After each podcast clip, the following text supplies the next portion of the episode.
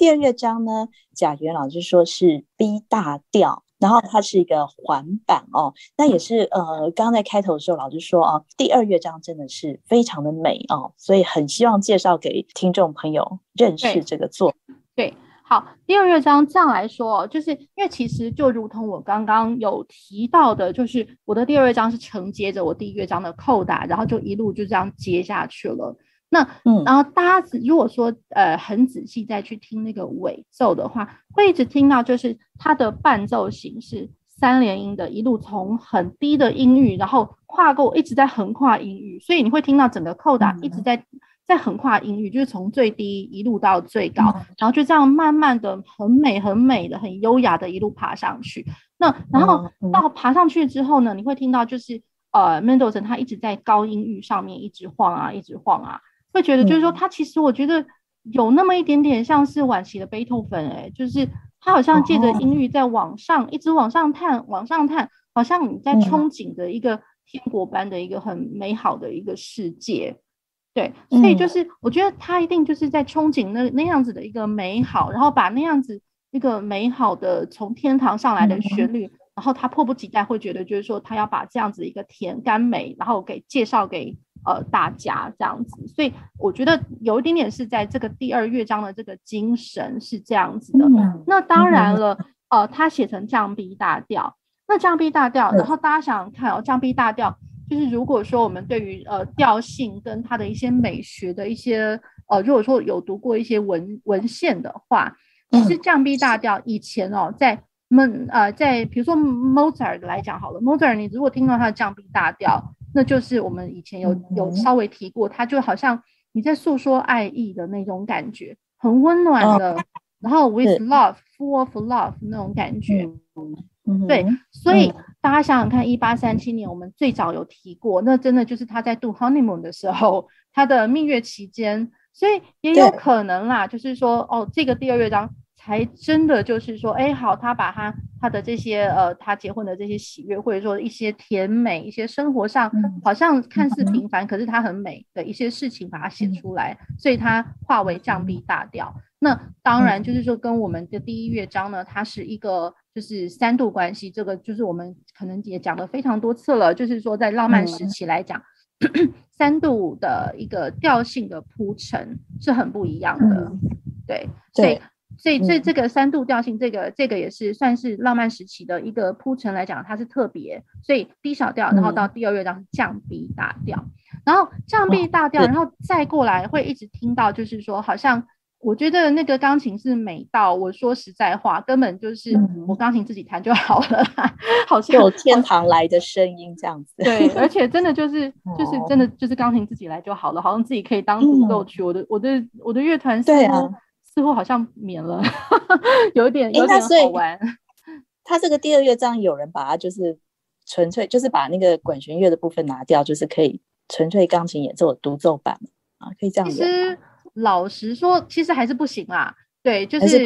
应该是没有没有听过人家这样的做过。可是当我们自己在弹的时候，我们会觉得就是说，哇，那其实那乐团就是他呃，就是帮忙去衬托着一个。很温暖的一个，嗯就是弦乐的一个氛围，这样子，嗯，对，然后顶多就是说帮忙一些副旋律，一些对唱对话，对。可是我觉得他的主角真的都是在在钢琴自己本身这样子，对。那然后他这样的写法也。呃，大家想想看，这样的写法，如果说乐团纯粹为一个陪衬的话，我觉得肖邦的东西何尝不是如此？嗯、肖邦的钢琴协奏曲.就是钢琴自己本身已经美到一个好像完全不需要有人再再加进来的那种感觉。嗯、那然后大家再去这样想哦，就是说除了它的旋律超美，然后它的那个伴奏就是一路就好像是竖琴般爬音哦，就一路从低到高，嗯、然后。非常优雅的把它一直就是铺陈着。除了这样子之外，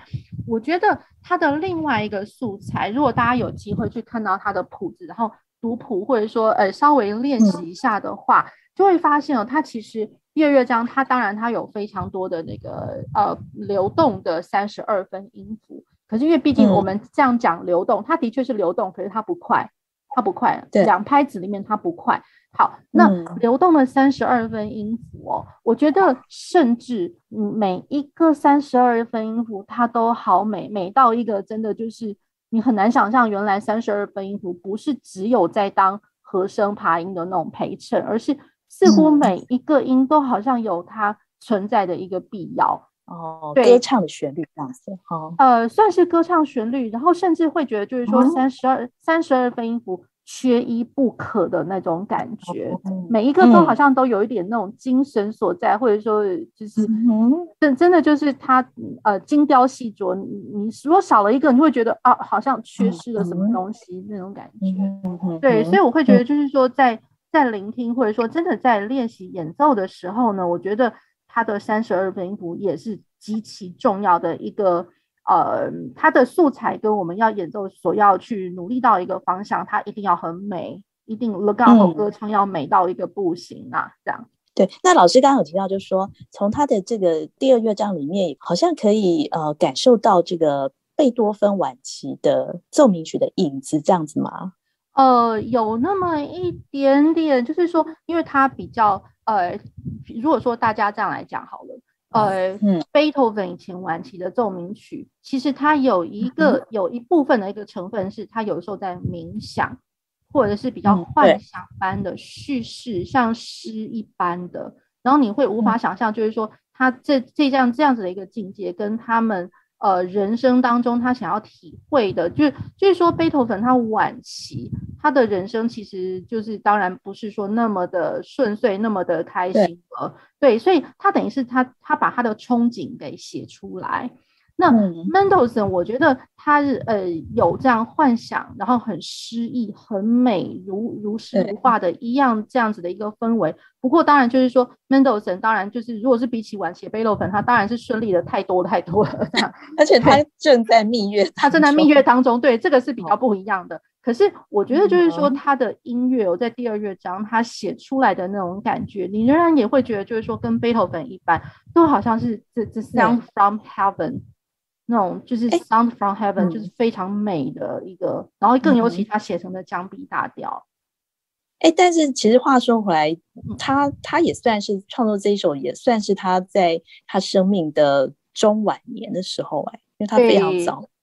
就过世了。没错，没错。当然就是说比较中晚年的时候，不过因为他后面还还有别的别别的作品啦，对，那又更不一样，对，所以这个我觉得还算还好这样子。哦，嗯，所以会不会是也是带有一点他对于他人生的一种回顾？但是那时候又正在蜜月期，对，好像也是有点矛盾，对，说不 上来呀。他可能也没想到啦，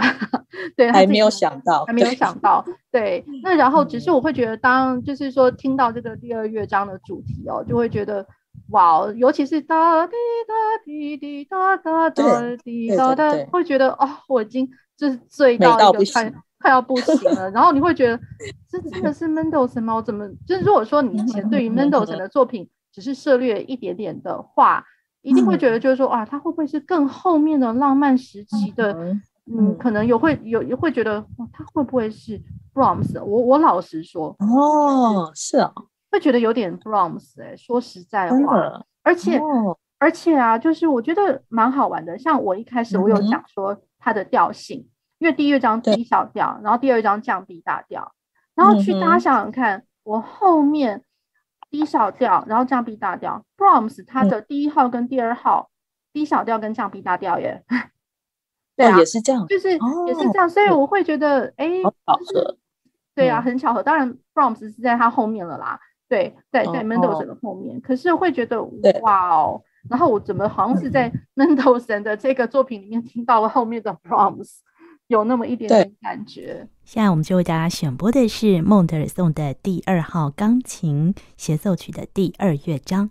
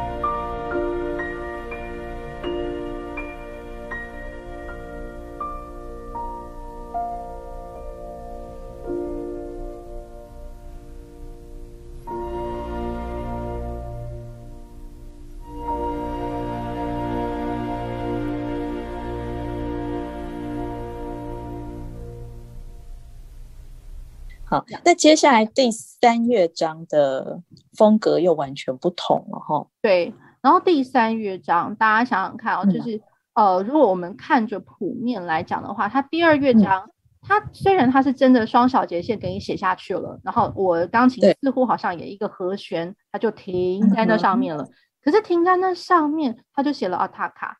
阿塔卡，也就是说，哦，还真的要接下去哎。接下去，对，所以 当我的钢琴，呃，可能钢琴家他的手就是根本都还在琴键上，然后他可能留到最后那个音要消逝之前，最后音快要那个尾音快听不见的时候，我的呃乐团就已经卡到，就就已经塌下去了，塌下去，然后我的乐团就就直接当当当，梆梆，哒哒哒哒滴哒哒哒当，对，所以我会觉得，哎，这个又是一个很好玩的一个接的一个氛围。对，嗯、所以它第三乐章 finale，然后 presto scherzando，那它第三乐章哦，嗯、其实就是呃，因为是中乐章了啦，所以有那么一点，就是它当然写法是有点就是快慢快，然后它第三乐章的那个快板乐章反而变成是三四拍，三四拍。嗯、对，那我们如果说我们一般的一些，如果说奏鸣曲式来讲，可能最后一个乐章比较少是三三四拍的啦。那我们比较常常会是听到在四，如果是四个乐章的曲体，四个乐章的那个奏鸣曲体来讲的话，可能第三乐章或者第二乐章会有可能是呃 Scherzo，然后就是诙谐曲般的，然后三四拍。对，所以 Mendelssohn 他等于是说他把这样三四拍的 Scherzo，因为他真的写 Scherzando，对，其实他真的有点诙谐曲的那种写法。嗯哼，是。那他把这样子的一个做法放在第三乐章。这样，嗯，对，所以我觉得，哎，这个也是有点有趣的地方，所以我们可以先来听听看。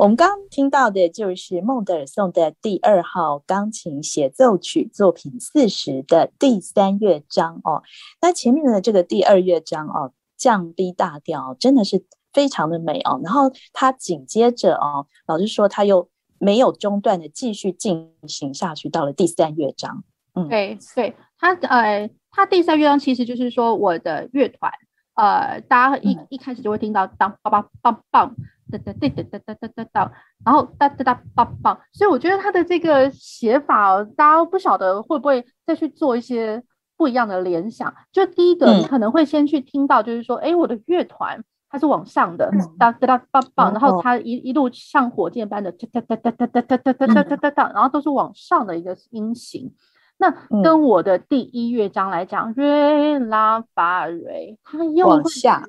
对，所以第一乐章跟第三乐章，你好像是要呼应，它也会是一个对比，是，对，所以我觉得，哎，这个对比是蛮蛮有意思的了。那然后以他自己本身乐乐团的本身呢，他开头一开始是那个呃，就是一开始就起奏，当梆梆梆梆。然后再来就是，哎，他的那个木管的意思，哒哒哒哒哒哒哒哒哒哒哒哒哒，梆梆梆梆，所以它等于就是一个团体，一个完整的跟一个小 group 的一个一个对比，forte and piano 这样子的一个对比呀。所以我觉得，哎，它的对比性是蛮强的。好，然后再过来，我呃那个乐团呢，它其实它的那个有点算是它的序奏，它的 opening。也就好一阵子了，好一阵子，然后我才开始了我的钢琴接下去这样子。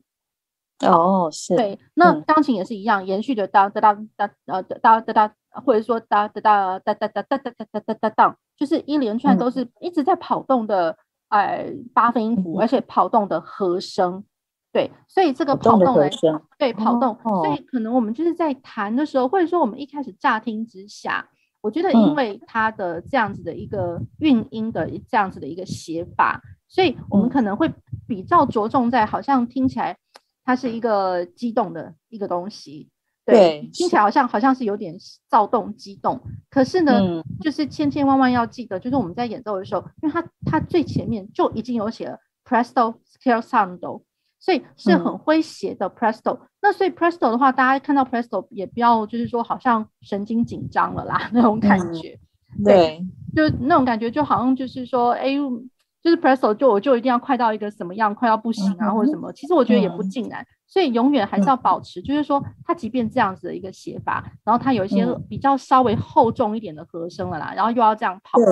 可是再怎么样也不要造成压力，它仍然是一个。很幽默，很很有趣味的一个乐章，嗯，对，哦、这是一个，就是因为呃，他的诙谐曲的弹奏的方式要比较轻巧，这样子吗？我觉得就是说，不是说弹奏的方式，而是说我们在弹的时候要一直觉得，哦、一直想着他，他很诙谐，他是有有趣味的，他、哦、有一点是 playful 的那种感觉，哦、对，就是说一定是要提醒自己。嗯它呃，而且三四拍 pres 呃，就是 scherzando 这样子的一个写法啦。好，嗯、那然后再过来，我会觉得就是还蛮建议，就是说大家一直去做联想。如果说多听一些东西，或者说我们自己在练的时候有练很多的话，嗯，那这首，然后像它的呃第三乐章哦，呃，又就是以它的这样子的写法，大家有没有去想到？诶，它其实好像也长得有点像肖邦的耶，就是呃、哦、那个肖邦的钢琴奏鸣曲哦，钢琴奏鸣曲它的第二号，嗯、第二号的第二乐章，嗯、第二号第二乐章当当当当当当当当滴当当当当当当当，其实也一样，就是那种有一点点小小激动的、小小的跑动的，小小的，对对对，一样三四拍的，三四拍小小跑动的那种然后它是 scherzo 吧，它因因为那个那个第二章本来就是就是诙谐曲来着，对，哦、是。那然后又想到 Presto，老实说啦，就是肖邦的 scherzo 哪一个不是写 Presto？肖邦的 scherzo、哦、四首 scherzo 来来讲的话，他每一个的那个他的那个 tempo 的 writing，他都是写 Presto。对，哦、所以那个 Presto 的话，其实去这样想，它不是说我真的每一拍要 Presto 到 pre 多多么的 Presto。嗯，对，它不是说每一拍都要快到什么什么嗯什么道理的，而是说我如果把每一个小节当做是一大拍，那我把大至少至少八个小节，或至少我十六个小节，一个大段落来讲，等于就是说一大拍、两大拍、三大拍，所以就是有一点是 grouping 的那种感觉，有点像是那个一组一组又一组。对，那我一组一组的话，我听起来当然就是好像整个曲子很很像像飞一般的，就是很舒服、很顺畅的飞起来的那种感觉。可是千万不是那种我的呃节拍器去打小拍，打小拍，然后然后像你看到节拍器那边左右左右左右，然后搞得神经紧张 那样。那对对会很紧张。对对，所以就是不是神经紧张的那种小拍。对，我觉得它是有点就是要飞扬起来的那种，就是让你愉悦的愉悦的那一种那种那一种大牌子。对，所以这个也是我会觉得蛮好玩，就是说可以就是跟听众朋友分享，因为我自己的一个联想，就一开始就会想到就哦，它有点像肖邦的那那个东西。对，好，那然后再过来啊，就是说听众朋友听的时候，不晓得有没有去想到还有别人的东西，因为。会听得到他的第三乐章，经常哦，经常听到他的他的 melody，他的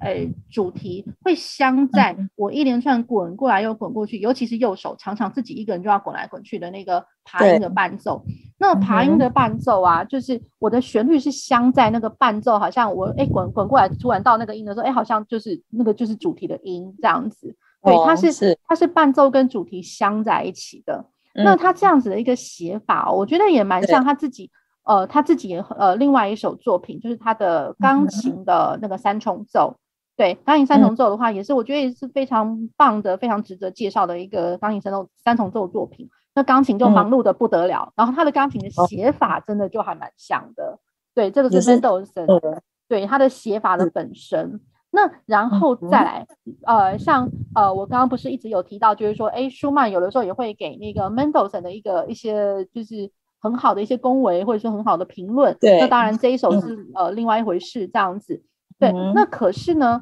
呃，大家如果有机会去听听看舒曼，嗯，舒曼他自己本身的钢琴协奏曲，他的钢琴协奏曲，他的最后也是有一段哦，你会觉得好像那个。好像跑得很快的华尔兹那种感觉，那个是尾奏的部分，oh, 跑，然后一样三拍子哦，三拍子，三拍子，那然后跑得很快，然后一直滚动，嗯、流过来又滚过去的那种感觉。可是左手很明确，你会听到，哎，它真的有点像华尔兹，当棒，或是当当当当，不是当棒，好棒那种感觉。对，三拍子。嗯、那所以 Mendelssohn 他这一这个乐章里面也常常有这样子的一个乐段。好像他讲是讲说，哎，有点像是诙谐曲般的这样子，Presto。那可是呢，我也会觉得，就是说，大家在演奏的时候，何不把它想成真的就是我刚刚提到，有点像舒曼，舒曼的那一个钢琴协奏曲尾奏那个地方，有点像快快的华尔兹。对，有点这个华尔兹。你如果想成他是跳华尔兹的话，你再怎么样也不会压力太大啦。对，哦，对，然后就是很舒服，可是一直滚滚动的那个快速音群这样子。在第三乐章部分，它还有没有呃，在比方说在扣打的部分有特别的写作吗？或者那个华彩的部分？扣打的部分到我觉得比较没有什么需要被提及的部分啦，嗯嗯嗯、因为它的。呃，扣打，因为其实真的就就是一直你会听，一直听到就是它在流动，一直在动，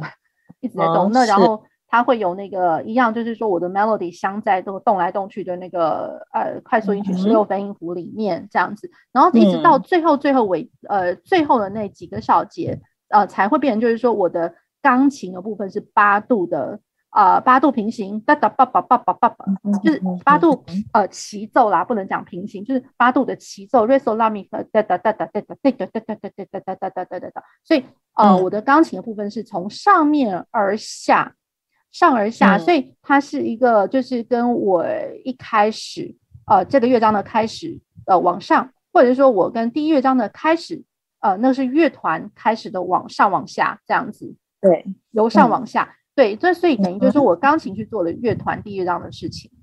对，所以我的最后第三乐章的结尾也有那么一点跟我的那个最呃最前头的有一一点点像是比拟般那样相呼应这样子，对，那然后由乐团去做往上升的瑞发拉瑞发拉瑞发拉瑞哒哒当梆梆，就是乐团往上的来做总结，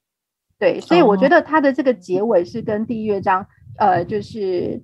嗯，你要说相呼应也好，然后也也，你要说它是相对比也可以，对，哦，对，所以我觉得他这个写法，其实我觉得是有设计过，他一定想很多，Mendelssohn 想很多，所以他自己的不满意，有可能就是说，因为他开始有有有想要，就是说跟第一乐章，呃，不，不是跟第一第一号的钢琴协奏曲有所不一样，所以花了一些些时间去想了这些东西，对，嗯，所以我觉得是他整个嗯。他整个写作的那个结构啊，应该是非常完整的哈。对，其实非常对，有特别去思索过。对，我觉得其实是很完整。嗯、其实我觉得老实说啦，在他的那个第第一号就已经是非常棒的一个作品了。对，那第一号的话，可能就是到处看得到那种闪光啊，通通都是闪闪电般，或者说就是有诶、欸，就是光彩彩度的那种感觉。那第二号的话，多多少少。我觉得多了很多，就是心境上的，就是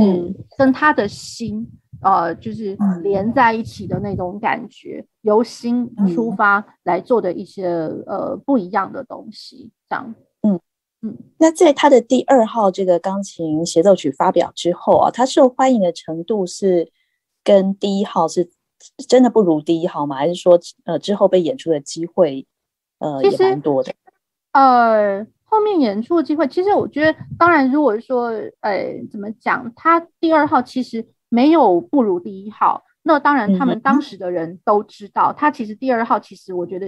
当事人他们也会非常的认可这个曲子，它是一个很棒的一个作品。可是实在是因为，因为第一号那个光环实在是太太巨大了一点啦。第一号因为到处都在演出，那所以，可是也并不。并不表示就是说我就是因为第一号好像太成功了，第二号就相相比你之下就没有。其实第二号后面也是有非常多很好的那个演出，嗯、而且他们也是得到非常好的那个 critics 这样子。嗯，对，嗯、只是说有可能就是说大家受就是去关注的那个程度吧。那有的时候我觉得一个乐曲的价值，有的时候很可惜的就会变成是说，哎，因为是受到关注度好像比较高，你就觉得说，哎，这个价值好像比较高。其实也不尽然啦，嗯、对，嗯嗯，所以现在大家在演奏孟德尔颂的第二号钢琴协奏曲，我说在音乐会上哦，是呃，有有有常被拿出来演吗？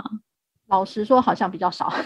比较少。对，哦、老实说，老实说，对，如果他算是遗遗珠之憾这样子。对，我觉得 对，就是有一点点可惜了啦。就是说，可能在我们台湾的那个乐坛上面稍微可惜一点，嗯、大家可能想到都还是就是啊、嗯呃，就第第一号的那一首，因为不管是说学生的协奏曲比赛，或者说呃比赛的那种 Winners Concert，或者说怎么样，就是。有些人会想到第一号，甚至我觉得很好笑啦，就不能把第一号当做就是说什么学生学生辈或者说学生班的练习的那个练习的 concerto，我觉得也不能这样讲，它仍然是一个很伟大的一个作品。对对，那那只是说就是可能也是需要让大家再重新认识一下 Mendelssohn，然后也不要把它物化为就是说，哎，他可能就是学生时期一定要当然对，他是学生时期，你要 build up 一些就是该要有的基本功的时候。基本能力或者什么，它的确是一个很基本你需要具备的曲目，或者说甚至未来要参加协奏曲比赛，有什么大赛的话，它人它也是一个就是就是指定的曲目之一呀、啊，就是可以选择的指定曲目之一。对，所以它其实是一个蛮不错的一个作品。那我觉得他的两首都是对。那然后再过来的话，就是他呃，大家可能就会想到，就是哎，门德尔森他有写他的 E 小调嘛。E 小调的钢呃，小提琴的协奏曲，小提琴的协奏曲，对，对，那所以呃，大家一开始也会想说，因为好像所有的呃，比如说升学考试的曲目，或者说真的比赛，或者说协奏曲大赛之类的，嗯、那个小提琴的这一首，嗯、这个也是超经典的，大家所以一想到 Mendelssohn 的话，可能会先先想到那个 E 小调，对，这一首、嗯、呃小提琴协奏曲，对，所以我觉得可惜了，就是 Mendelssohn 太多。很很棒的，很棒的曲目，应该要让大家知道。对，嗯，对，好，这是我们今天呃为大家介绍孟德尔颂的第二号钢琴协奏曲。那我们今天呢也非常谢谢贾圆圆老师，谢谢主持人，谢谢各位听众朋友。